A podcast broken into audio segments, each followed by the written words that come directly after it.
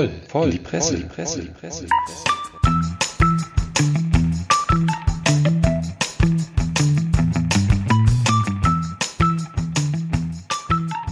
Ja, hallo, liebe Leute, da sind wir mal wieder mit unserem kleinen, frech, fröhlich, feucht, fröhlich, was auch immer, fröhlichchen Podcast voll in die Presse.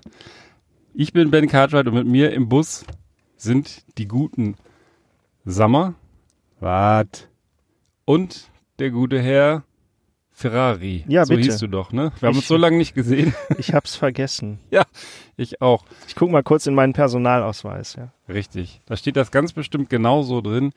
Ja, Leute, wir haben uns jetzt viele Wochen nicht gemeldet. Ähm, das war eigentlich so nicht geplant, aber manchmal passieren eben Dinge im Leben. Da gehen geliebte Menschen spontan von uns. In dem Fall war es mein Vater und dann haben wir das Ganze schnell in eine Sommerpause umgemünzt. Es war schlicht und ergreifend nicht möglich, einen Podcast zu machen. Und ähm, ich bin aber sehr froh, dass wir jetzt hier wieder sitzen und äh, auch ich so ein bisschen zur Normalität zurückfinde. Damit möchte ich jetzt aber auch dieses traurige Thema direkt beiseite legen. Ich wollte euch das nur erklären. Nächstes Mal werden wir unsere Sommerpause sicherlich besser ankündigen und bis das soweit ist, gibt es uns wieder alle zwei Wochen im gewohnten Format auf den gewohnten Kanälen. Ja, ihr Lieben, Presse war ja nicht ruhig in den letzten Wochen. Wir haben wieder wahrscheinlich jeder ein paar Artikel dabei. Vielleicht starten wir damit, vielleicht starten wir aber auch damit, weil es schon wieder warm wird hier, die Hitzewelle seit Tagen. Erstmal ein kühles Getränk aufzureißen. Ja, erstmal was aufmachen. Das ja. finde ich gut. Soll ich starten? Ja, Bitte. ich habe so ein bisschen so Schleim im Hals und deswegen könnte ich jetzt. Ich habe eher so einen trockenen Husten. ja, Darf man schon? Nee, ist noch zu früh, ja. Ist noch zu früh. Also ich, ich muss euch enttäuschen, den Schleimlöser habe ich diesmal zu Hause gelassen.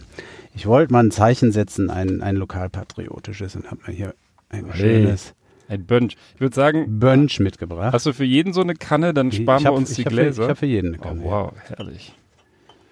Bunch, eine recht schlichte Flasche mit so alter, was hast du, Runenschrift. Hm, Steht Bunch drauf. Irgendwie schon, ja. Bier, Bunch, naturtrüb. Das sind aber normale Runen, keine. Ja, ja, nicht, Nicht die vom solche. Ballermann. Nicht die vom Ballermann. Und ein B für Benanza, Ballermann, was auch immer, Bonn eben.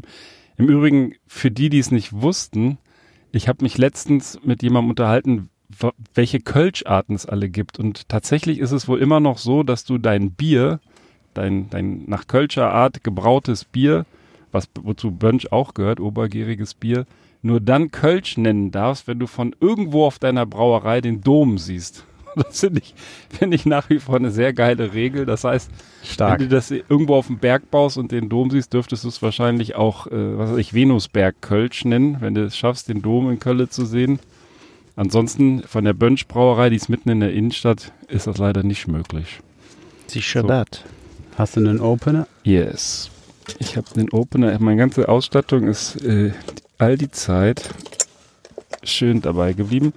Ich mache euch mal die Bierchen auf und ähm, ja, Prollo. Ja, ja ich, äh, ich steig mal ein. Wir haben ja quasi schon letztendlich einen halben Fliegerei-Podcast hier. Ja, wir haben ja eine gewisse äh, Neigung zur Fliegerei in all ihren Facetten und ich habe äh, heute mal was Dunkles ausgegraben. Das war mal wieder, das ist eigentlich der traurige Anlass, äh, ist jetzt schon eine Weile her, Flugzeugunglück in Pakistan war das, glaube ich. Woll, wollte ich jetzt gar nicht so ins Detail gehen, weil wir trinken ja hier Alkohol. Also Prost Zum Wohl. Prost. Und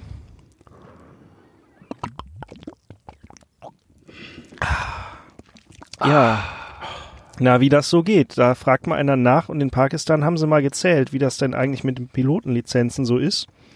Ergebnis, ja, einer von drei Piloten in Pakistan hat eine fa- gefakte Lizenz. Was sicherlich eine unangenehme Nachricht ist für alle, die da irgendwie unterwegs sein müssen. Und das betrifft nicht nur die lokalen Fluggesellschaften, da sind wohl auch ausländische dabei. Und das hat der Fliegereiminister jetzt Ende Juni verkündet. Und äh, gängig ist wohl, also 262 Piloten des Landes haben einfach die Prüfung nicht selber gemacht, sondern da einen für Geld hingesetzt, der das für sie übernimmt. Entschuldigung, dass ich ja mal Flugerfahrung? einhake. Ja, bitte. Ich, ich, ich suchte seit einigen Monaten die Serie Suits, eine Anwaltsserie, die ich eigentlich immer vermeide, Anwaltsserien zu gucken. Und da ist das genau das. Der Typ hatte vorher, da gibt's auch einen Anwalt, der gar nicht sein Diplom gemacht hat und der hat vorher gegen Geld so Aufnahmetests für Universitäten gemacht, weil er natürlich ein Supergenie ist und ein fotografisches Gedächtnis ja. hat. Also erstens an der Stelle kleine Serienempfehlung und zweitens schön, dass das Leben dann solche Sachen irgendwie an anderer Stelle nochmal nachschreibt. Ja, nur mit dem Unterschied, dass der Gerichtssaal halt nicht in eine Bergwand kracht. Und äh, ja, das ist tatsächlich so leidlich, so einerseits aus dem Leben gegriffen, aber irgendwie auch so ein bisschen traurig. Da gab es tatsächlich einen Flugunfall im Mai ähm, ja, Absturz irgendwie beim Landeversuch. Und der Rekorder hat halt aufgezeichnet, dass die Piloten sich über Corona und sonst was unterhalten haben und irgendwie drei Warnungen der Air Controller ignoriert haben und sind dann fröhlich irgendwie erst ohne Fahrwerk gelandet und dann wieder hoch und dann, ja, dann war es das. Also äußerst unschön. Ähm, ich äh, wünsche mir, dass wir wieder zu Penisanflügen zurückkommen demnächst. Ja, also äh, eine Statistik wäre natürlich noch toller dazu, aber äh, ja, was eins von drei ist doch eine Statistik. Das muss ja wohl reichen im Sommerloch, oder? ja, äh, es ist schon krass, oder? Also ähm, ich meine, weiß man denn, ob das sind das wenigstens ausgebildete Flugschüler, die nur die Prüfung nicht machen wollten, oder sind das irgendwelche Typen, die einfach mal gerne im Cockpit ein bisschen so Flight Pilot Simulator wollen? Ja. Also Fahrwerk vergessen ist ja jetzt nicht so nicht so ein gängiges Phänomen. Ja, also ich glaube, da, äh, ja, da kann man eigentlich nicht mehr viel sagen. Aber ich meine, man kann ja verstehen, wenn einer Anwalt spielt oder sogar noch, gibt ja auch immer diese Geschichten von den gefakten Ärzten und so. Aber wenn du sozusagen gefakter Pilot bist, dann bist du vielleicht auch ein bisschen dämlich, weil du sitzt ja selber mit in dem Flugzeug, ne? Also das ist, das mhm. verstehe ich halt nicht so ganz. Letztendlich vielleicht auch so Du sägst dir deinen eigenen Ast ab. Ja. Hm, stimmt. Ja. Naja, also insofern, Leute, wenn ihr irgendwo rumfuscht, äh, dann äh, lieber ja. auf dem Boden bleiben dabei. Ja. Also Und so eine gefälschte Doktorarbeit, da kann, äh, ja, das kann zwar auch hochgehen, aber da landet man nicht so tief, sage ich mal. Ja, ja gut, dass Pakistan nicht so gleich um die Ecke ist, da sind wir jetzt nicht so häufig unterwegs. Ja, das stimmt.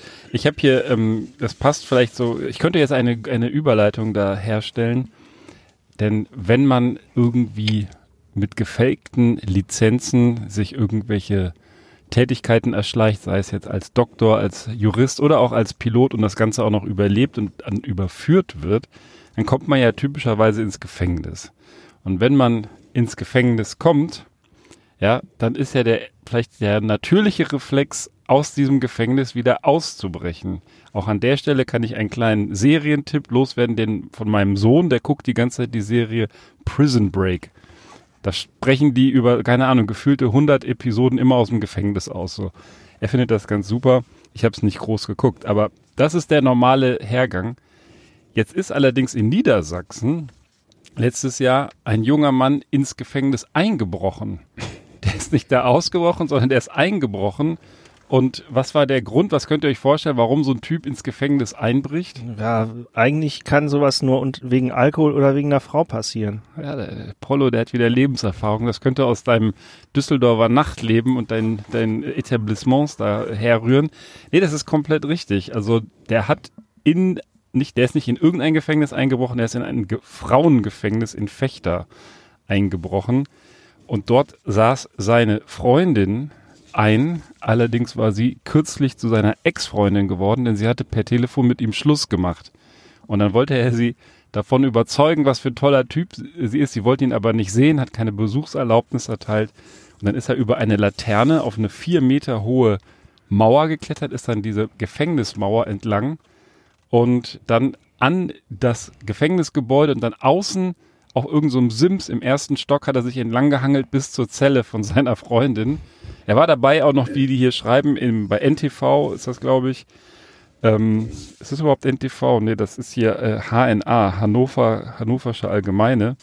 War dabei auch noch leicht bekleidet. Also ich weiß nicht, womit er jetzt genau überzeugen wollte, aber ich glaube, es hat nicht geklappt und das lange Ende dieser Geschichte ist, dass er jetzt selber für drei Wochen ins Gefängnis muss, weil das ist, äh, die Juristen wissen es, Hausfriedensbruch und ähm, was war es noch? Belästigung oder irgendwas? Ich müsste es nachlesen. Ja, dann drei ja. Wochen geht ja noch. Ja gut, dann war er wahrscheinlich ohne Unterhose unterwegs. Ich muss spontan an Borat denken. ja, vielleicht auch so. Mir fällt nur ein, weil du gerade den Hausfriedensbruch und äh, erwähnst, dass er jetzt selber kurz ähm, äh, in, in den Knast muss, dass ja umgekehrt mal so als Anmerkung der Ausbruchsversuch nicht strafbar ist. Also einbrechen in den Knast, schlechte Idee, ausbrechen soll man ruhig mal versuchen. Ja, die, also genau, das also die das Kontaktaufnahme. aber nicht, wenn ich auf dem Weg dahin, äh, wie im Fernsehen oder im Kino zu sehen, diverse Wärter erschieße, ja.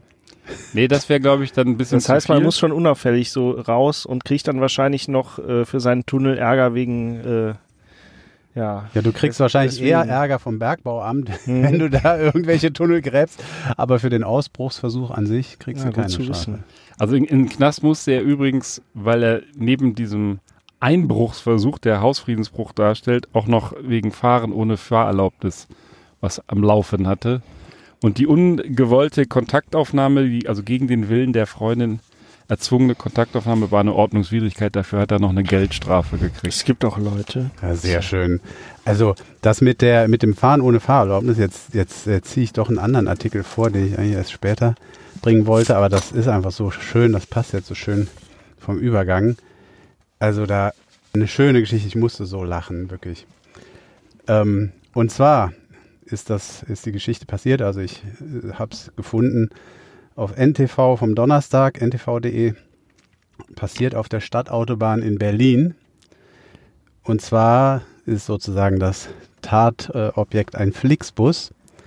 Also ein Flixbus fährt auf der Stadtautobahn in Berlin. Das habe ich gesehen, ja. Und anschließend bringt ein Abschleppunternehmen den Bus zum Stehen.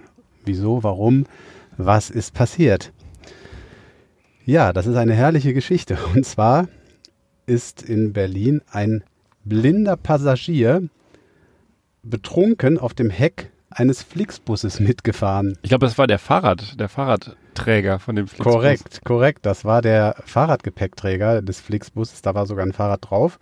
Und da saß betrunken ein Mann auf dem ähm, diesem Fahrradgepäckträger. Autofahrer mussten nach Angaben der Polizei scharf bremsen, um den Mann nicht zu gefährden. Und ich will ja deine Geschichte nicht spoilern, aber auch er war, glaube ich, wenn ich das richtig in Erinnerung habe, leicht bekleidet oder irgendwie halb ja. nackt. Das ist auch so ein gemeinsamer Nenner. Korrekt, korrekt. Äh, das ist, das ist äh, richtig. Äh, mit nacktem Oberkörper sah, saß er da. Es gibt ein schönes Foto dazu, da kommen wir gleich noch ganz kurz zu. Ähm, lustig finde ich, dass das hier noch angemerkt wird äh, bei NTV, die das da wahrscheinlich ähm, von der Meldung der Polizei Berlin haben. Der Träger, der Fahrradträger, äh, sei zudem nur für 75 Kilo zugelassen gewesen und da war ja schon ein Fahrrad drauf und dann sitzt auch noch dieser Betrunkene drauf. Das ist natürlich auch noch ein Detail, was sehr wertvoll ist. Also wahrscheinlich äh, waren sie dann zusammen, keine Ahnung, bei 100 Kilo. Ähm, der Mann war 28 Jahre alt, wie gesagt, betrunken. Wie lange und warum der Mann dort saß, ist äh, bis heute oder zumindest bis äh, diese Meldung geschrieben wurde, unklar ähm, auch wohin der Bus unterwegs war und der, was der Busfahrer gesagt hat, äh, war zunächst nicht bekannt.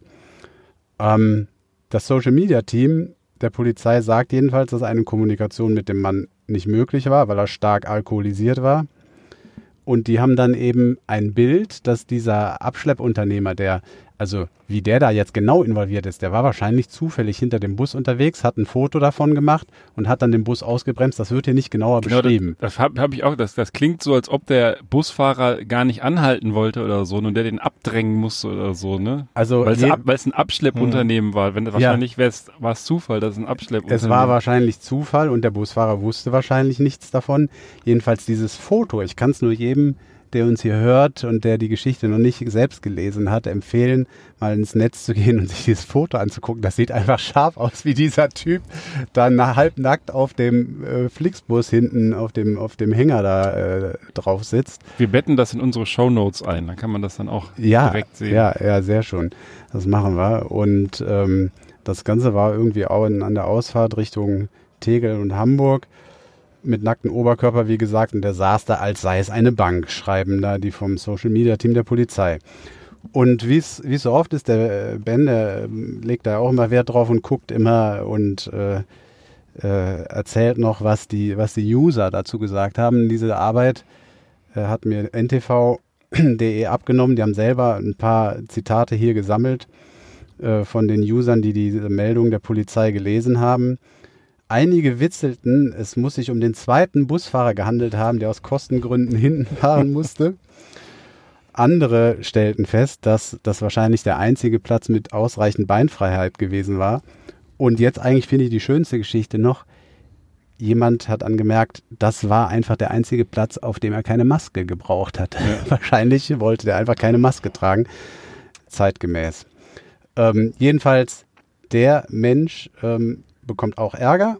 Und zwar ähm, nicht nur wegen gefährlichen Eingriffs in den Straßenverkehr, das ist äh, durchaus ähm, strafbewehrt, da kann man ordentlich Ärger für kriegen, ähm, sondern auch, und das finde ich jetzt irgendwie auch, auch wieder komisch, wegen des Erschleichens von Leistungen. ja, also da fährt jemand halbnackt hinten auf dem Hänger vom Bus mit und man beschwert sich, dass er keine Fahrkarte gekauft hatte. Ja gut. Das ist übrigens so ein persönlicher Albtraum von mir, dass ich mal irgendwie versehentlich irgendwo zusteige, wo, auf in irgendein so Verkehrsmittel, was dann losfährt. Und ich glaube, das ist dem guten Mann möglicherweise auch passiert, dass der sich einfach irgendwo hinsetzen wollte. Der wollte in Ruhe ein Bier brauchte. trinken auf dieser Parkbank, ja. die da an diesem Also setze ich mich stand. hier auf den Fahrradständer. Aber der sitzt da wirklich, also guckt euch bitte dieses Foto an, der sitzt ja. da total entspannt, der sitzt da, als ob er wirklich auf einer Bank sitzen würde, als wäre es das Normalste die, der Welt. Die Beine baumeln da so runter und er ja. hält sich nicht mehr besonders fest nee. auf dem Foto. Ne? Der sitzt da wirklich ganz relaxed. Ja, sehr schöne Story. Ja. Ja, schön. Wie schmeckt euch das Bunch? Ja. Also jetzt hier bei den, bei den Temperaturen sehr, sehr erfrischend. Ja, es ist schön kalt. Da habe ich drauf geachtet. Für euch nur das Beste. Also ich finde es ich find's eigentlich ganz okay, das Kölsch. Schmeckt halt, äh, das Bunch, es schmeckt halt ähnlich wie ein Kölsch. Ja, also, so trübes Kölsch. Ja, genau, so ein bisschen Aber es ist eins der besseren Kölsche, die ich als Amateur getrunken habe. Allerdings habe ich einmal ähm, in der Weihnachtszeit, da war irgendwie, war ich mit meiner Heavy Metal Truppe auf dem, auf dem Weihnachtsmarkt. Ich weiß, dass einige davon auch diesen Podcast hören, also schöne Grüße an euch. Und dann hatten wir irgendwann keinen Bock mehr, uns da den Arsch abzufrieren und sind ins Bönsch gegangen, was auch tierisch voll war. Und wollten mal nur so zwei, drei Bierchen trinken. Und dann hinter, hinterher hatten wir so einen doppelten Jägerzaun da irgendwie an Kreuzchen auf unserem Deckel. Und ich weiß, dass ich am nächsten Tag auch so ein wirklich so, so ein Monsterschädel hatte. Also man muss da, glaube ich, gerade bei dem Bönch oder generell Kölsch, also knallt, knallt bei mir ganz gerne mal richtig böse, böse Fett rein, wenn man das ja, übertreibt. Ich glaube, da ist Kölsch bekannt für. Ja. Aber so, so weit soll es hier nicht kommen. Schlag ich, mal auf. Ich, ja, ich schlag mal auf. Also ich versuche einfach mal hier uns mit Brückenschlagen ähm, und Überleitungen durch die Sendung zu hangeln. Du hast gesagt, hinten auf dem Fahrradgepäckträger war auch ein Fahrrad. Und das führt uns natürlich unweigerlich zur Tour de France. In den letzten, letzten Jahren gab es gerade auch bei der Tour de France, da stellt euch immer die Siegerehrung vor. Was passiert dann? Dann kriegen die ihr, ihr Pokal, ihren Pokal, ihre Medaille und was jetzt so das Bild, was man immer mit der Tour de France Siegerehrung verbindet, Schon, äh, ach, die Mädels, die, die die Küsschen verteilen. Genau, links und rechts eine Hostess, die dann dem Sieger da, äh, meistens sind es ja gar nicht so große Männer, äh, die dann, dann links und rechts ein Küsschen auf die Wange drücken. Und deswegen gab es in den letzten Jahren vermehrt auch um die Tour de France eine Sexismus-Debatte. Ist ja sicherlich auch an anderen Stellen der Fall. Und die Tour de France, die äh, reagiert jetzt. Der Veranstalter ASO, ASO, was auch immer das heißt, Association irgendwas, hat jetzt entschieden, dass es künftig einen männlichen und eine weibliche Hostess geben wird. Also links ein Mann, rechts, ein, äh, rechts eine Frau oder andersrum. Ist das nach Wahl oder muss man da beide nehmen? Nee. Ich frage für einen Freund. ja, ich frage für einen Freund. Ja, die stehen halt nur links und rechts neben dir, was, was die jetzt hier in dem auch bei Gibt's NTV denn auch von beiden Küsschen? Ja, das meine ich ja. Noch offen ist, ob die verbliebene weibliche Hostess, Hostess dem Tagessieger wie gehabt bei der Ehrung einen Kuss auf die Wange drücken wird. Das ist allerdings allein schon wegen der Corona-Pandemie unwahrscheinlich. Aber hier bei NTV äh, mutmaßen sie nur, ob die Frau, vielleicht will ja auch der Mann dem Mann einen Kuss auf die Wange drücken. Das wäre dann ja ich finde, das kann man ja vorher äh, sich bestellen. Ja, man kann ja auch fragen, ob mit und ohne Zunge oder ja. so. Das ist einfach mal ein bisschen Action da. Oder vielleicht auch einfach mal einen kräftigen Griff, ja. Ja, äh, da, das wäre doch, das, ich meine, jetzt in Corona-Zeiten nicht denkbar, aber das wäre doch stark, wenn dann da irgendwie äh, äh, der Tagessieger, der steht da und der schnappt sich die männliche Hostess und dann gibt es erstmal einen Ja, ordentlichen Schmatzer. Normalerweise küssen ja die Hostessen den Sieger nicht andersrum, aber äh, das wäre das wäre Da- schön, wenn er dann wenn er dann wie bei so einer wie bei so einer Kuppelshow sich dann für einen der beiden entscheiden kann und dann mit so eingehakt mit denen dann von vom Podest in den Bus abwandert.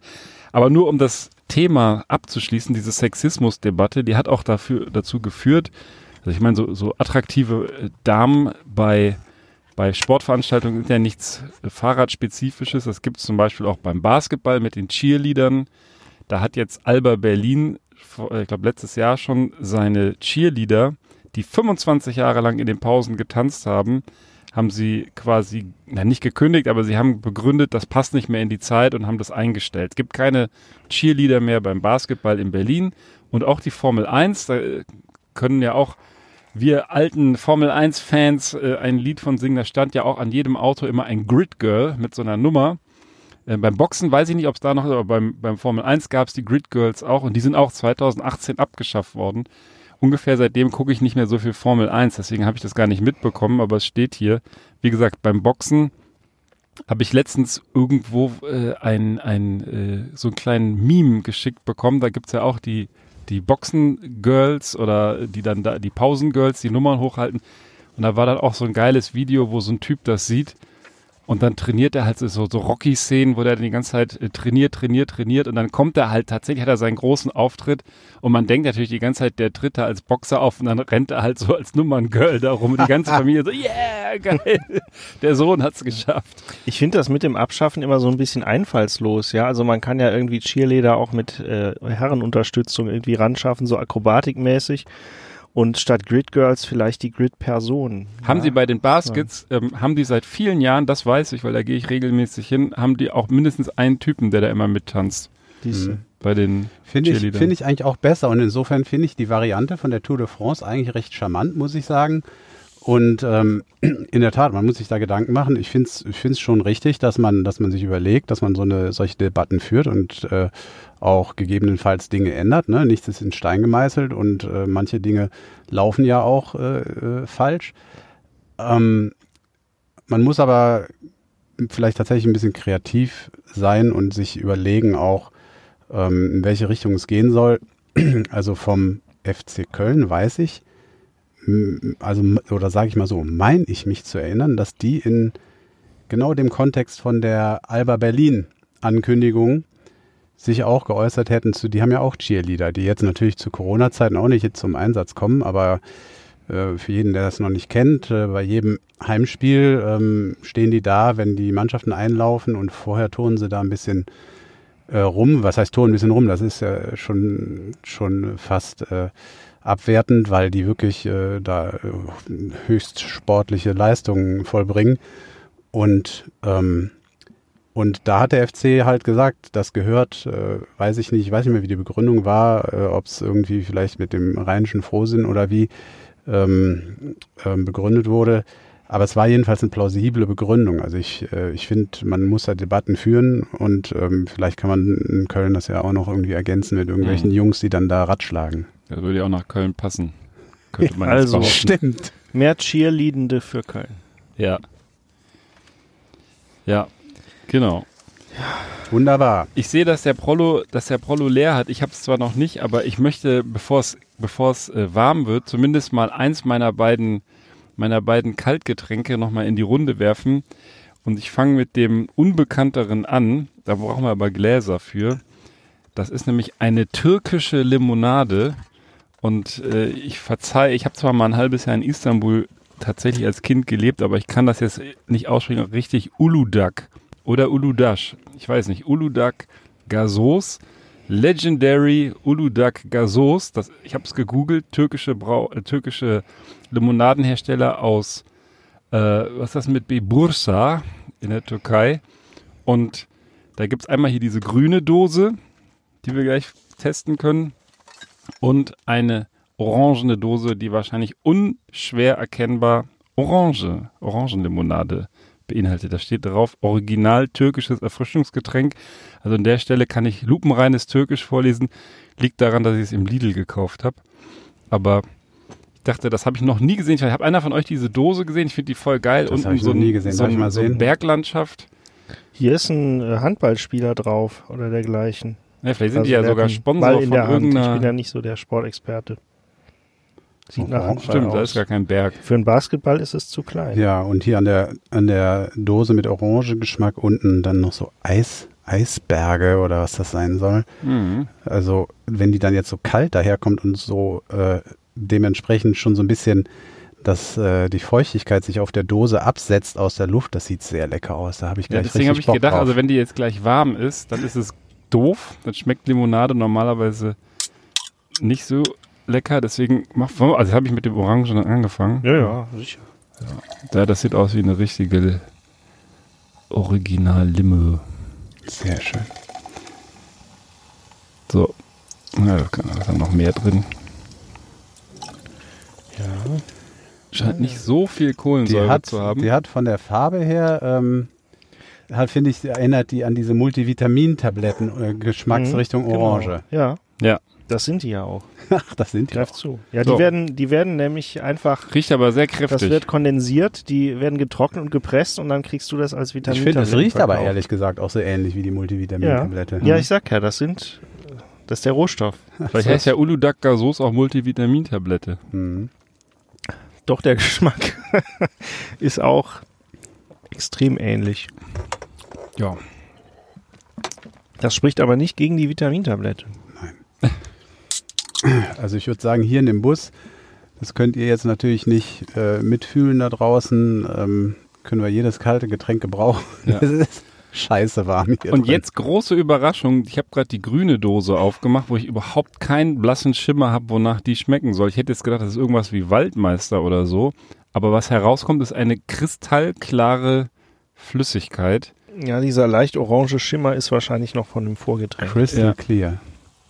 Und ähm, naja, probieren wir das auch nochmal, bevor wir dann wieder zum Tagesgeschäft übergehen.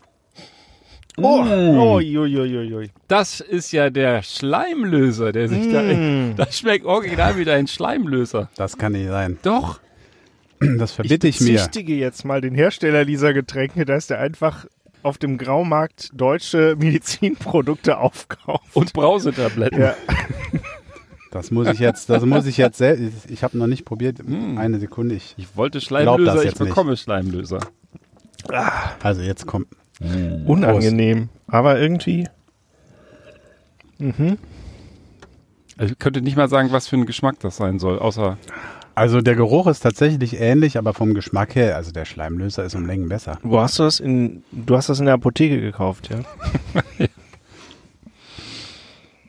hm, Waldmeister, wahrscheinlich, ja. schon am ehesten, ne? Ja, aber Was steht denn drauf? Hast du mal geguckt? Also ja. Müssen, wir, müssen wir nachträglich äh, noch verifizieren. Legendary Ul Uludag Gasus. Gazus. Das kriegen wir raus, oder? Das ist auch eine Hausaufgabe für dich, was für eine Geschmacksrichtung das ist. Ich verlinke die ja eh immer in den Show Notes. Da habe ich schon gesehen, gibt einen Wikipedia-Eintrag dazu. Und dann kann man das dann da nachlesen. Ich nehme jetzt mal lieber die letzten Schlücke hier aus meinem Ja, du Bunch. hast es richtig gemacht. Du hast dir noch so einen letzten Schluck aufbewahrt. Ich äh, würde sagen, Augen auf beim Brausekauf, ja? Und kommen wir nochmal zu einem kleinen Verbraucherhinweis. Wir ich fange mal hinten an, ja? Oft sind ja die Kommentare das Beste an so, einem- so einer Sache. Und es ist eigentlich auch, ja, ähm, gar kein äh, journalistischer Beitrag, so ein bisschen äh, aus dem von mir durchaus zu Unterhaltungswerten geschätzten Lawblog, lawblog.de. Entschuldigung, wenn man aufstoßen muss, dann riecht es übrigens nach Waldmeister. Ja, super.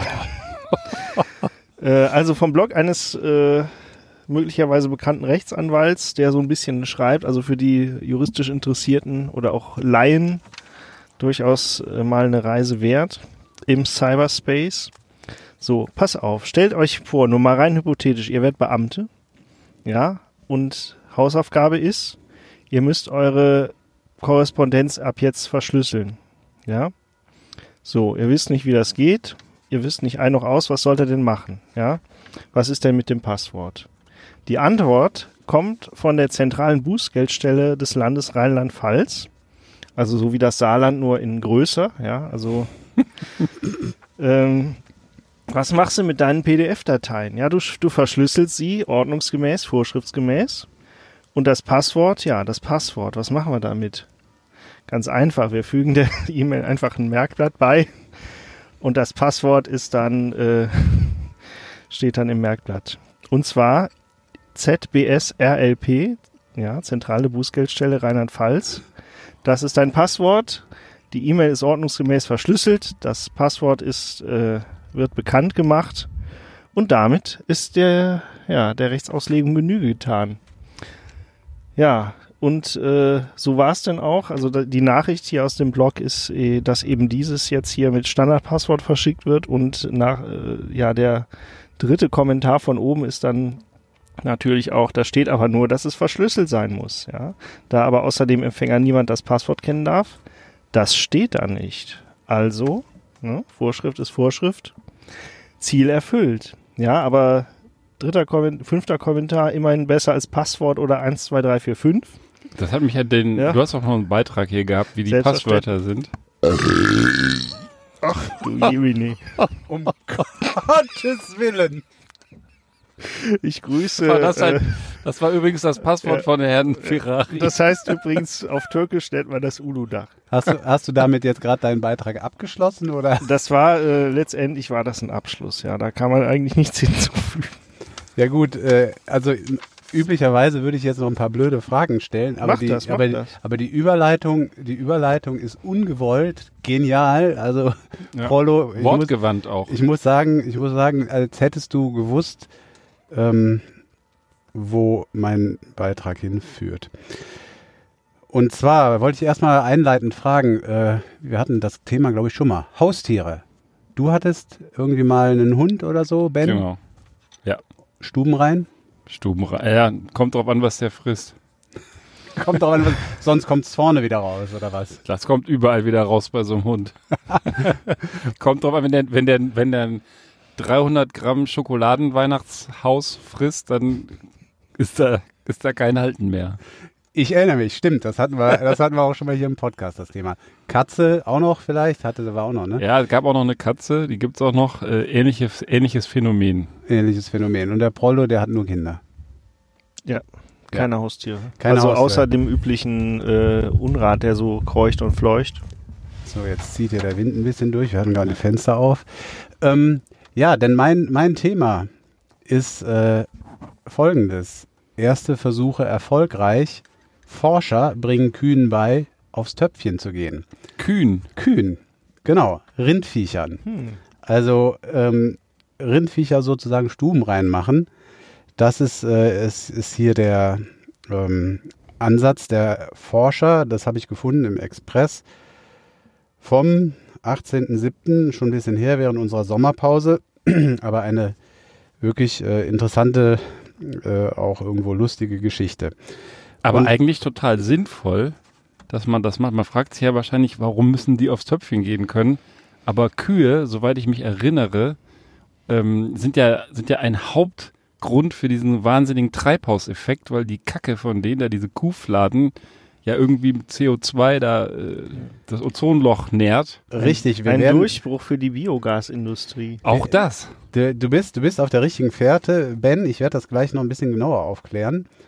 Ähm, also, Kühe haben halt das Problem im Gegensatz zu anderen Tieren, selbst Schweine steht hier, äh, äh, suchen sich eine abgelegene Stallecke, aber Kühe nicht. Die machen halt dahin, wo sie gerade stehen. Und das ist ähm, einerseits schlecht äh, für die Tiere selber, ähm, weil die sich irgendwie Entzündungen und sonst was holen können durch äh, die Ausscheidung. Und andererseits hat das auch ähm, Folgen, negative Folgen für die Umwelt. Das sagt Jan Langbein vom Leibniz-Institut für Nutztierbiologie, FBN in Dummersdorf bei Rostock. Das war aus dem Sommerloch, sagst du? Diese Ja, nee, aus dem Postillon. 1. April Es wahrscheinlich. ist, es ist nicht aus dem Postillon, ähm, es ist tatsächlich aus einem absolut seriösen Blatt wie dem Express. Ähm, Aber das ist tatsächlich, glaube ich, eine gute Sache. Ich erzähle mal weiter. Ähm, also Ausscheidungen von Urin und Kot seien klimarelevant, das hatten wir schon gesagt, und könnten eben auch bei Körperkontakt Krankheiten von Klauen und Eutern führen. Das ähm, führt er aus. Außerdem gibt es einen erheblichen Reinigungsaufwand. So, die äh, Forschung, die dazu betrieben wurde, hat äh, das Leibniz-Institut nicht ganz allein gemacht, sondern mit Wissenschaftlern aus Auckland, Neusie Neuseeland und aus Celle, also unserem Celle in Niedersachsen. Und ähm, was ist denn das andere Zelle? Ja, kann ja sein. das gibt's bestimmt, gibt's bestimmt überall. Wie viele Lon Londons gibt es auf der Welt? Also ähm, auch Hannover gibt es in den USA nochmal. Stimmt, sogar eine Hauptstadt von, ich habe vergessen, welchen Bundesstaat, aber. Ja, also es gibt, gibt äh, viele deutsche Städte doppelt und dreifach auf der Welt und nicht nur die. Also, jetzt nur mal kurz hier zu der Studie. Die Studie äh, legt jedenfalls nahe, dass mit Hilfe von, jetzt muss ich mich konzentrieren, assoziativen Lernmethoden ein erfolgreiches Latrinentraining möglich ist. Denn die Tiere verfügen über die Intelligenz und die neurophysiologischen Grundlagen, die ein solches Training ermöglichen. So, und das ist jetzt ja schon, sagt jetzt schon mal erstmal viel über die Kühe aus, aber ich wollte nochmal gerade auf das äh, eingehen, was der, was der Ben hier eben schon angeschnitten hat. Ähm, worum geht es eigentlich bei der Klim beim, beim Klimabezug und Kühen? Du sagtest hier was von CO2. Das ist leider die falsche Fährte, äh, ist schon die richtige Fährte, dass da die Kühe den Treibhauseffekt ähm, sozusagen dem Vorschub leisten oder den, den mit äh, äh, verursachen. Ähm, aber da geht es um Methan, nicht um CO2. Und da wollte ich dann nochmal auf das eingehen, was ähm, der Prollo hier eben schön eingeführt hat. Ja, ja, ja. Wo kommt denn das Methan raus aus der Kuh? Dann Methan. ja offensichtlich nicht hinten, wenn du schon so fragst. Wenn ich schon so frage, genau. Also, äh, wenn es um Methan geht, dann ist steigt vor allem Dingen, nach oben. Dann ist vor allem Ding, dann ist vor allem Ding, Kannst ja mal ein Feuerzeug an die Kuh Geht vor allem Ding um das, was der Prollo uns hier ziemlich eindrucksvoll eben vorgemacht hat. Da geht es ums Rülpsen. Bis zu 300 Liter am Tag rülpsen Kühe Methan aus und ähm, ähm, tragen damit nicht unerheblich zum Treibhauseffekt bei. Ähm, man, ich dachte echt immer, das sind die Kuhfladen. Ja, auch. Es sind wohl auch die Ausscheidungen, aber ich habe äh, anlässlich dieses Artikels mal so ein bisschen noch quer gelesen, im Internet noch mal geguckt, was es so gibt. Und ähm, da wird sich in, im Zusammenhang mit Methan vor allen Dingen wird das, wird das Rülpsen äh, erwähnt, dass man übrigens, äh, das ist auch ein schönes Wort, was ihr jetzt lernen könnt, könnt ihr mit angeben, ähm, das nennt man nicht Rülpsen bei der Kuh, sondern Eruktieren. Also die Kühe eruptieren. Das, das klingt, jetzt aber versaut. Das klingt versaut. Sitze ich da, ich hatte, Entschuldigung, ich habe eine Eruption. Also ich, dem Wort muss man vielleicht nochmal auf den Grund gehen. Vielleicht kann man tatsächlich ja. sagen, dass hier der Prolle uns eben auch den Bus in den ja. Bus eruptiert, eruptiert hat. Ähm, ja, und äh, äh, das kann also aber jetzt hier nicht Gegenstand der Untersuchung gewesen sein, weil da ging es ja nicht ums Rülpsen, sondern äh, um, um, äh, um das, was hinten rauskommt. Ähm, das Rülpsen behandelt man übrigens, äh, da gibt es, es ist erstaunlich, wie viel Forschung es dazu gibt wegen des Treibhauseffektes. Ähm, mit, äh, da versucht man die Ernährung der, der Kühe äh, zu beeinflussen oder einen Weg zu finden, dass sie sich so ernähren, dass da möglichst wenig Methan entsteht. Ich habe gelesen, zum Beispiel Seegras untermischen irgendwie. Ich glaube, die sollen auch demnächst weniger Mineralwasser trinken und so. Ne? ja, genau und weniger hier von der Gasos. Von der, von der guten Uludak Gasos. Ja, genau. Also, hier geht es aber ums Urin und da geht es wohl und auch um, um den Code. Ähm, das ist also ehrlich gesagt nicht ganz so detailliert im Express, ähm, aber beim Urin äh, geht es wohl auch ums ähm, Ammon Ammoniak. Da hat sich nämlich hier der Sprecher des Bundesverbands Deutscher Milchviehhalter, der Hans Foldenauer, der hat sich auch geäußert zu dem Thema. Wir halten es auch im Interesse der Milchviehhalter grundsätzlich für sinnvoll, die Forschung, wie Ammoniak im Stall reduziert werden kann, breit aufzustellen, sagt eben dieser Hans Vollnauer. Und jetzt ist nochmal hier euer großer Moment gekommen. Jetzt sagt ihr mir nochmal, wie man denn einer Kuh beibringt, aufs Klo zu gehen. Indem man irgendein Incentive schafft, dass sie dahin läuft, vermute ich mal. Das ist schon mal nicht schlecht. Äh, eine genauere Idee? Ein Salzleckstein, so Toilettensteine für Kühe. Tja. Futter. Futter. Futter ist, Futter ist gut. Salzleckstein ist eher was, äh, glaube ich, für Hamster und Kaninchen. Ziehen. Nee, Kühe Nee, haben doch auch Ziegen. diese, diese Ringe da. Ja, Kühe auch? Ah, Ja, ich ich, schon dachte, ich bin ein Stadtkind. Aber ich erzähle ja auch immer hier nur so gesichertes Halbwissen. Ich habe gerade parallel gegoogelt, Hannover ist gar keine Hauptstadt von irgendeinem Bundesstaat. Das war Frankfurt oder Frankfurt. Frankfurt. Nee, ähm, äh, das, das mit dem Salz, in der Tat, Ziegen. Ich habe da letztens äh, ganz mal eben, um da mal quer, quer das Thema zu verlassen, äh, Ziegen an, einem, an, an irgendeinem äh, Staudamm, die da irgendein Salz aus den Steinen, die da verbaut wurden, äh, ablecken. Das ist, äh, das, die ist, geht fast senkrecht hoch, die Mauer. Also es ist unglaublich, was die Tiere tun, um da das Salz abzulecken. Gut, aber jetzt hier wieder zu dem Training. Ich will das mal gerade auflösen.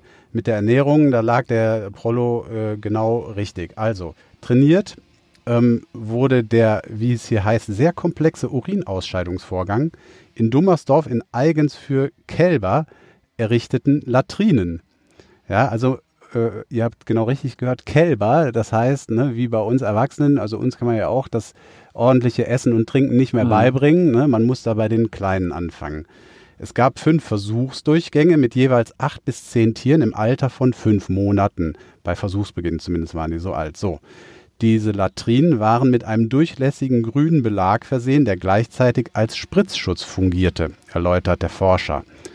So, und dann schieden die Tiere außerhalb der Latrinen ihr Urin aus, wurden sie mit einer kalten Dusche oder kurzen Dusche, kalt steht hier nicht, kurzen Dusche bestraft. Anscheinend äh, sind Kühe so ein bisschen wasserscheu, mögen das wohl nicht. Ähm, erinnert mich so ein bisschen an Katzen, die kann man auch gut ärgern mit Wasser. Gingen sie dagegen in die Latrine, wurden sie für das von den Forschern gewünschte Verhalten belohnt. Beispielsweise mit, und das ist jetzt äh, für euch dann wirklich was, äh, eine richtige Leckerei, die dann bei euch demnächst auch am Tisch stehen darf, 40 Gramm gequetschter Gerste. Also das hört sich doch wirklich, das ist doch ein Lieber Anreiz. die ge- ge- gegarene, gegorene Gerste, aber ähm, was ich mich frage, sag mal, also du kannst ja jetzt im Land des Billigfleischs nicht irgendwie alle Kälber erstmal in so ein Trainingslager schicken. Was versprechen sich die Forscher davon, dass sie sich genetisch irgendwie dahin weiterentwickeln? Oder ist das einfach erstmal nur, um zu gucken, dass man einer Kuh das aufs Töpfchen gehen beibringen kann? Du triffst schon irgendwo auch den Nagel auf den Kopf mit deiner Frage. Ähm, das ist nämlich genau die, äh, die, die Frage, die sich dem Ganzen anschließt. Ist das überhaupt praxistauglich? Und da hat auch hier der Mann vom Bundesverband, der Herr Vollnauer, sich nochmal geäußert und hat gesagt, das, ist das erscheint denen noch fraglich, ob das praktikabel ist am Ende des Tages. Aber es ging tatsächlich jetzt erstmal darum zu gucken, ob die Kühe das überhaupt auf die Reihe kriegen. Ja, ob die das auf die Reihe kriegen. Und in der nächsten Phase wird man dann versuchen, das eben praxistauglich irgendwie umzusetzen. So, aber ich möchte noch kurz das Ergebnis auch bringen von diesem Training. Ja, das äh, äh, ist weitgehend positiv. Zuletzt haben nach neun bis zehn Trainingstagen elf von 16 Kälbern das Lernkriterium erreicht und 76 Prozent aller Urinationen fanden in der Latrine statt. Nun geht es eben um die Praxistauglichkeit, sagt der Forscher noch, genauso wie du es da äh, in Frage gestellt hast. Also ähm, man weiß jetzt, man kann es den meisten beibringen, ist ja bei Menschen ehrlich gesagt auch nicht anders. Da lernen auch einige nie aufs Klo zu gehen ordentlich. Und ähm, insofern kann man da nicht 100% erwarten. Aber ähm, man kann es ihnen beibringen und jetzt geht es darum, das am Bauernhof irgendwie einzuführen, dass das auch funktioniert. Die, Ja. die würden sich freuen, habe ich daraus gelesen, aber sind noch ein bisschen skeptisch. Ja, Das ist doch schön. Das, da freue ich mich, wenn dann demnächst irgendwie die Toiletten, da hast du dann die Tür für die Männer, die Tür für die Damen, die Tür für die, die es nicht wissen und dann noch die Tür für die Klo, äh, für die äh, Kühe. Kühe. Das wird spannend. Ich interessiere mich für diese halbdurchlässige grüne Matte. Jungs, auch wenn ich jetzt unserer weiblichen Zuhörerschaft völlig das Herz breche, ihr seid ja beide verheiratet. Und auch ich war ja einmal in diesem, äh, in dieser Situation und habe auch schon mal in meinem Leben geheiratet. Und da stellt man sich ja dann die Frage mit der Einladung der Gäste. Ne? Also ich weiß nicht, wie es bei euch war. Man muss ja dann entscheiden, wen lädt man ein und so weiter und so fort. Und im Normalfall, bei mir war das jetzt nicht so das, das Problem. Ich habe jetzt eh nicht vorgehabt, 500 Leute einzuladen. Ich habe einfach so weitgehend alle eingeladen, die mir einfielen, dann passte das. Aber in Zeiten von Corona muss man natürlich gucken, dass man das deutlich kleiner hält. Da gibt es halt Auflagen. Und dann ist hier eine Geschichte bekannt geworden. Oder vielleicht erstmal, war das bei euch überhaupt ein Thema? Ich wollte ja die Frage nicht übergehen. ja, auch so bei uns kam es ganz gut hin, so mit der Größe der Veranstaltung und der Leute, die man, die man da auch gerne beihaben möchte. Mhm. Ja, es war knapp, es war knapp, ähm, aber im Großen und Ganzen hat es gepasst. Ja, auf deiner Hochzeit war ich ja sogar. War auch äh, hervorragend, eine wunderbare, wunderschöne Hochzeit, muss man wirklich sagen. Dieses Paar hier hat sich das natürlich auch für sich vorgestellt, mussten jetzt aber kurzfristig dann wegen Corona-Vorgaben abspecken und sind auf eine Idee gekommen, die nicht in der ganzen Familie gut ankam. Und deswegen habe ich das auch bei familie.de gefunden, diese Geschichte. Denn die haben sich überlegt, okay, wer wirklich bei uns auf die Hochzeit kommen will, der soll auch ein bisschen Einsatz zeigen und musste so eine Art Bewerbungsschreiben formulieren. Die haben allen Gästen zwei Fragen gestellt und haben erwartet, dass diese beiden Fragen mit Aufsätzen jeweils mindestens 250 Wörter stark beantwortet werden. Und das haben wohl auch viele gemacht. Hm. Die Eltern fanden es auch ganz toll. Die Schwester der Braut fand es allerdings unter aller Kanone und hat gesagt, ey, ich bin deine Schwester, warum soll ich mich da bewerben? Da hat die Braut, die künftige, gesagt, ja, wenn du das nicht auch machst, dann ist das ja unfair allen anderen gegenüber.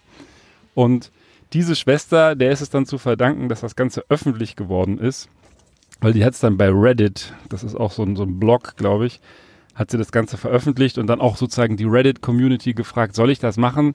Soll ich da wirklich was schreiben? Die Eltern der beiden Damen haben inständig darum gebeten. Die haben gesagt, ich bin, wir sind fuchsteufelswild, wenn du nicht kommst. Die Schwester lädt dich aber nicht ein, wenn du den, den, den äh, Fragebogen da, diese Bewerbung nicht machst. Also schreib das Ding gefälligst. Und dann hat sie sich an die Community gewandt und hat das eben gefragt, ob sie das machen soll leider nicht überliefert ist, was sie letzten Endes gemacht hat. Denn äh, Familie.de hat das dann hier natürlich äh, erstmal aufgegriffen und hat auch gesagt, dass das gar nicht geht. Also da gibt es hier Lisa Purio, ist die Autorin, die dann gesagt hat, das ist eine absolute Frechheit, statt zu überlegen, wer zum engsten Familien- und Freundeskreis gehört und nach Corona-Kriterien zu entscheiden, sucht die Braut nach denjenigen, die ihr die schönsten Komplimente macht. Anstelle der Hochzeitsgesellschaft würde ich dieses Vorgehen komplett boykottieren. Jetzt mal die Frage an euch, wie würdet ihr euch verhalten, wenn ihr vielleicht sogar auch von einem sehr guten Freund oder Freundin so, ein, so, ein, so eine Aufforderung bekämt, um an der Hochzeit teilzunehmen? Ich würde es machen. Also ehrlich gesagt, man frisst sich ja auch den Bauch voll. Also netto kommt man da, glaube ich, trotzdem gut bei raus bei sowas. Ja? Und äh, ich, es, man hat ja auch auf Hochzeiten, also wir hatten auch so ein, so ein Gästebuch, wo man da was reinmalen und schreiben konnte. Ja, also das würde ich jetzt nicht so als Affront werten, ja, sondern als Gelegenheit, sich mal auszutoben. Also ich würde es auch machen. Ich muss trotzdem nochmal gerade hier auf, auf äh, Prolos Netto-Kommentar äh, äh, antworten und mich gerade fragen, der Prolo, der geht wahrscheinlich auch dann wirklich immer nur mit einem 20er den zur Braut oder zur, zur Hochzeit und äh, schenkt dann so ein, so ein kleines Scheinchen, um, um dann netto mäßig. Nee, so. Nach, äh, nach Anschauung des, äh, des Festmahls. Der lässt sich erst die Speisekarte schicken, rechnet dann ja. einmal aus, was er da so ungefähr in sich hineinschaufeln kann.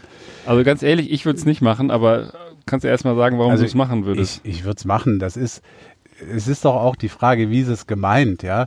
Ähm, ähm, ist ja nun nicht so gemeint, äh, vergleichbar mit irgendwie einer Bewerbung für, für einen Job oder so, sondern es ist ja wahrscheinlich auch ein bisschen mit einem zwinkernden Auge äh, gemeint und äh, da dann ähm, einfach äh, was, was Kreatives, was Lustiges zu schreiben, ähm, was dann, wer weiß, was die Braut damit vielleicht noch macht, das könnte man alles sammeln und noch ein schönes Buch draus machen, finde ich jetzt äh, also so tragisch finde ich es nicht. Also gut, man kann natürlich jetzt hier, ne, wie Familie.de da gesagt hat, mit den Corona-Zeiten, das ist vielleicht ein Argument, dass man sagt, man sollte lieber gucken, dass das äh, Corona-konform alles irgendwie abläuft von, den, von der Zusammensetzung auch der Leute und so weiter. Hm. Aber ich finde es auch nicht so tragisch, da ein paar Zeilen zu schreiben. Ja, also ich finde es ich find's ehrlich gesagt auch unter aller Kanone, weil also du musst doch selber wissen, mit wem du den schönsten Tag vermeintlich deines Lebens verbringen möchtest und nicht, nicht danach, wer da hier dir die, die schönsten Antworten gibt, uns am, am meisten will, indem er da irgendwie überschwängliche, überschwängliche Sachen schreibt. Also ich finde das einfach, also ich finde die Idee schön, wenn man hinterher alle sowieso einladen würde, dass man halt vorher so vielleicht begründet, warum mir dieses Paar wichtig ist oder was man damit verbindet. Das ist ja genau dasselbe wie in so einem Buch zu schreiben. Aber danach dann so eine Auswahl zu treffen und sogar auch von der engsten Familie dann zu sagen, also ne, musst dich schon qualifizieren mit so einer, mit so einer Geschichte. Das finde ich ehrlich gesagt äh, schon ziemlich schräg. Schräg ist es auf jeden Fall. Ähm, aber ich denke mir mal, wenn du dann da sitzt als Braut oder Bräutigam und die Dinger gehen ein, du wirst ja jetzt nicht deinen besten Freund dann aus der Hochzeitsgesellschaft ausschließen, weil der vielleicht äh, ein paar mehr Rechtschreibfehler drin hatte oder irgendwie nicht so ganz den Knallertext hingekriegt hat. Das ist ja dann immer noch dir überlassen, da dann doch die wichtigsten Leute auszuwählen. Ja, ich finde, kann man sich das eigentlich auch sparen und den Arsch in der Hose haben, den Leuten sagen, sorry, ich musste limitieren und du bist halt nicht dabei. Ja. Also ich meine, das ist ja auch nicht schöner zu sagen, deine Geschichte war halt scheiße. Ja, aber das ist doch angenehmer, als äh, wenn du sagen musst, ich finde dich per se nicht so toll. ja.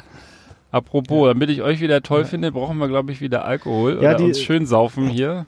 Ja, die Sache ist die, ich habe mal was Feines mitgebracht aus dem Aldi. Und wir wissen ja, was aus dem Aldi kommt, muss gut sein. Ja.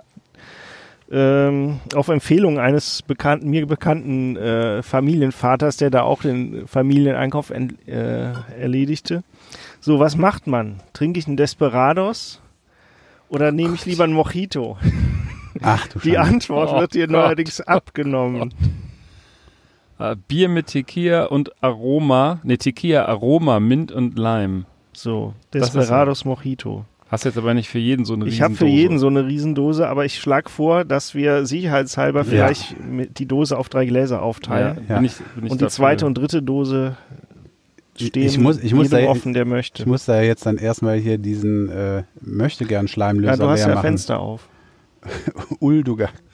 Ihr wisst übrigens Nee, gar nicht, Uludag. ihr wisst übrigens gar nicht, was euch erspart geblieben ist. Das können wir gleich noch zum Abschluss sonst trinken. Das habe ich nämlich auch noch nie gesehen. Capris Sonne Bubbles. Ach du das ist Limonade von Capri Sonne. Das schmeckt wahrscheinlich ähnlich mit Himbeergeschmack.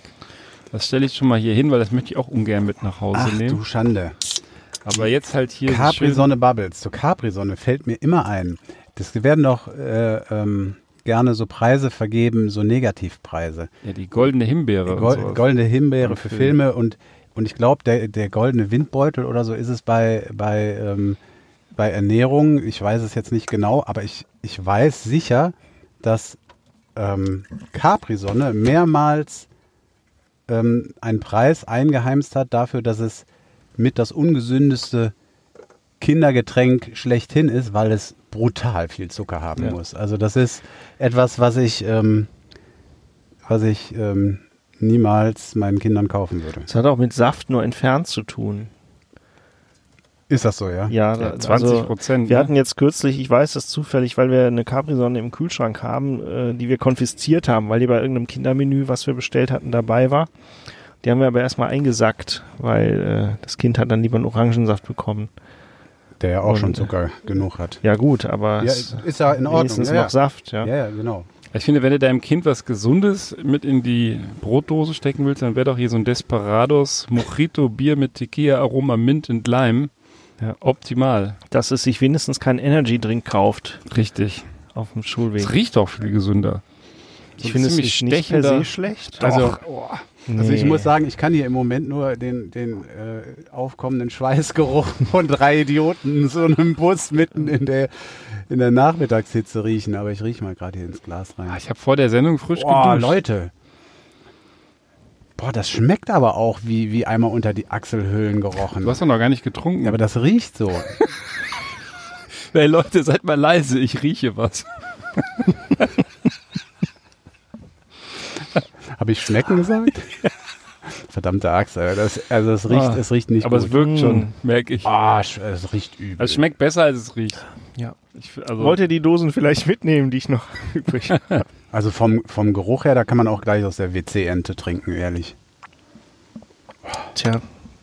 So. Also das ist nicht mein Geschmack. Auch ich mag überhaupt nicht diesen Mischkrempel, aber jetzt so ein Gläschen. Ich meine, wir sind ja hier im Auftrag der Wissenschaft unterwegs und also aus nach was, nach was schmeckt das jetzt überhaupt? Ja, das äh, bleibt jedem selbst überlassen. Aroma. Also neben Wasser ist drin Gerstenmalz, Glukosesirup, Zucker, also zweimal Zucker, Hopfenextrakt und Aroma, in Klammern Tequila Mojito. Die hatten wahrscheinlich neben ihrem, ihrem Tequila Aroma noch eine Containerladung Mojito Aroma irgendwie versehentlich bestellt und mussten das irgendwie verklappen. Ja. Hm, okay. Und weil die Uludag Brauerei schon die ganzen Brausetabletten verarbeiten musste. Ja, Ja, also das ist überhaupt nicht mein Geschmack, muss ich sagen. also bunte Mischung. die, Dose sieht irgendwie schon interessant aus, äh, ein bisschen überladen mit äh, verschiedenen Farben und äh, Angaben, aber nicht, also überhaupt nicht. Also ich muss noch mal riechen hier. Und Wobei ich, gut, also oder? ich finde Desperados an sich gar nicht schlecht, ja, aber da, da würde ich jetzt tatsächlich, ja, das ist natürlich ein Griff zur WC-Ente. Gut, Jungs, wir wollen in der Stunde fertig sein. Wir haben noch vier Minuten. Hat noch einer ein Quickie hier auf Lager? Ja, einen Quickie hätte ich noch. Na Ja. dann. Quickie hätte ich noch. Wir haben es doch ganz oft mit den Finnen. Ne, die Finnen, die sind doch irgendwie, da sind immer, immer interessante Geschichten, ne? Mit dem, mit dem, mit dem, wie hieß das? Horse, äh, Horse Riding? Nee, so ähnlich. Hobby- Hobby Horsing. Horsing. Hobby Horsing. Ja, und, und, Und die Amphetamine Die im Abwasser. Amphetamine im Abwasser und so weiter. Und ähm, äh, hier kommt ja, bringe ich gerade noch äh, dann äh, von, meinem, äh, von meiner Lieblingsnachrichtenseite ntv.de vom 2. August. Finnen trotzen Corona mit Bier treiben. Habt ihr davon schon mal gehört? Das ist äh, auch. Bier treiben. Ja, Bier treiben. Was kann, was kann, das, das, also so viel Zeit muss sein. Was kann Bier treiben sein? Keine Ahnung, hat das irgendwas mit Trichtern zu tun? Ja, also das Treiben hat irgendwie einen gewissen Zusammenhang mit Bier, aber meistens kommt erst das Bier und dann das Treiben. Also, nee, ihr seid total auf dem Holzweg. Es geht darum, ein Fluss, Schlauchboote, Bier. Mehr braucht es nicht für einen beliebten finnischen Sommersport, das sogenannte Biertreiben. Im ganzen Land treffen sich Menschen und lassen sich treiben und das Bier laufen. Das ist eine total großartige äh, Nummer, die, glaube ich, äh, große Chancen hat, auch nach Deutschland überzuschwappen. Ähm, das findet nur an einem speziellen Samstag statt, der schon im, äh, ja, ein paar Wochen zurückliegt. Jedenfalls hatten sich an diesem Tag trotz Corona etwa 1000 Menschen nach Angaben der Zeitung Helsingin Sanomat, was auch immer das für eine Zeitung ist, ähm, am Kaljakelunta, dem alljährlichen Biertrinken im Gummiboot. Entschuldigung, du bist da verrutscht, du liest gerade die Zutatenliste vom Desperados vor. Ja, Nein, pass auf, das, das, das, das werde ich gleich hier noch, der Sarkomat dient ausschließlich der Desinfektion. das werde ich hier gleich nochmal auseinandernehmen, das schöne Wort. Kaljakelunta, dem alljährlichen Biertrinken im Gummiboot oder auf anderen schwimmenden Unterlagen auf einem Fluss bei Helsinki. So, da waren 1000 Menschen unterwegs. Bei Nicht-Corona-Zeiten waren das auch schon mal bis zu 5000. Und die Veranstaltung wurde, und das finde ich total, das finde ich total genial. ähm, Die Veranstaltung wurde 1997 von ein paar Freunden ins Leben gerufen. Die haben einfach so Bock gehabt. Ich meine, so ein Scheiß hätte uns früher auch einfallen können. Die hatten die Idee, ne, irgendwie Brot, Bier und wir lassen uns treiben und trinken uns ein. So. Und jetzt noch gerade zu dem schönen Wort. Ähm, Kalja ist finnisch für Bier und Kelunta steht für Treiben. Und deswegen heißt das Kalja Kelunta. Bier trinkend auf einem Gewässer treiben. Das finde ich eine total klasse Geschichte. Und richtig schön finde ich auch den letzten Hinweis, und damit können wir das Ganze dann schließen. Ähm, großartig ist auf der Webseite, da gibt es anscheinend eine Webseite zu diesem Biertreiben, wurde angesichts der Pandemie darauf hingewiesen, dass, und jetzt aufgepasst, die Veranstaltung keinen offiziellen Organisator habe und deshalb auch nicht abgesagt werden könnte. Clever. Das finde ich richtig gut. Und immerhin 1000 Leute sind ja auch gekommen. Insofern hat es stattgefunden und Also ich möchte, ich möchte das gerne an der Stelle aufgreifen. Ich habe ein Gummiboot und wir haben hier auch einen kleinen Fluss. Wir haben einen großen Fluss, den Rhein, da könnte es aber Probleme mit dem Biertreiben geben, dann landen wir irgendwo in der Nordsee. Aber wir könnten ja auf der Sieg uns mal wirklich, da kannst du bestimmt eine Stunde, zwei Stunden dich da treiben lassen und dann können wir ein paar Bierchen trinken. Sobald du völlig hackedicht bist, kommst du an die Rheinmündung.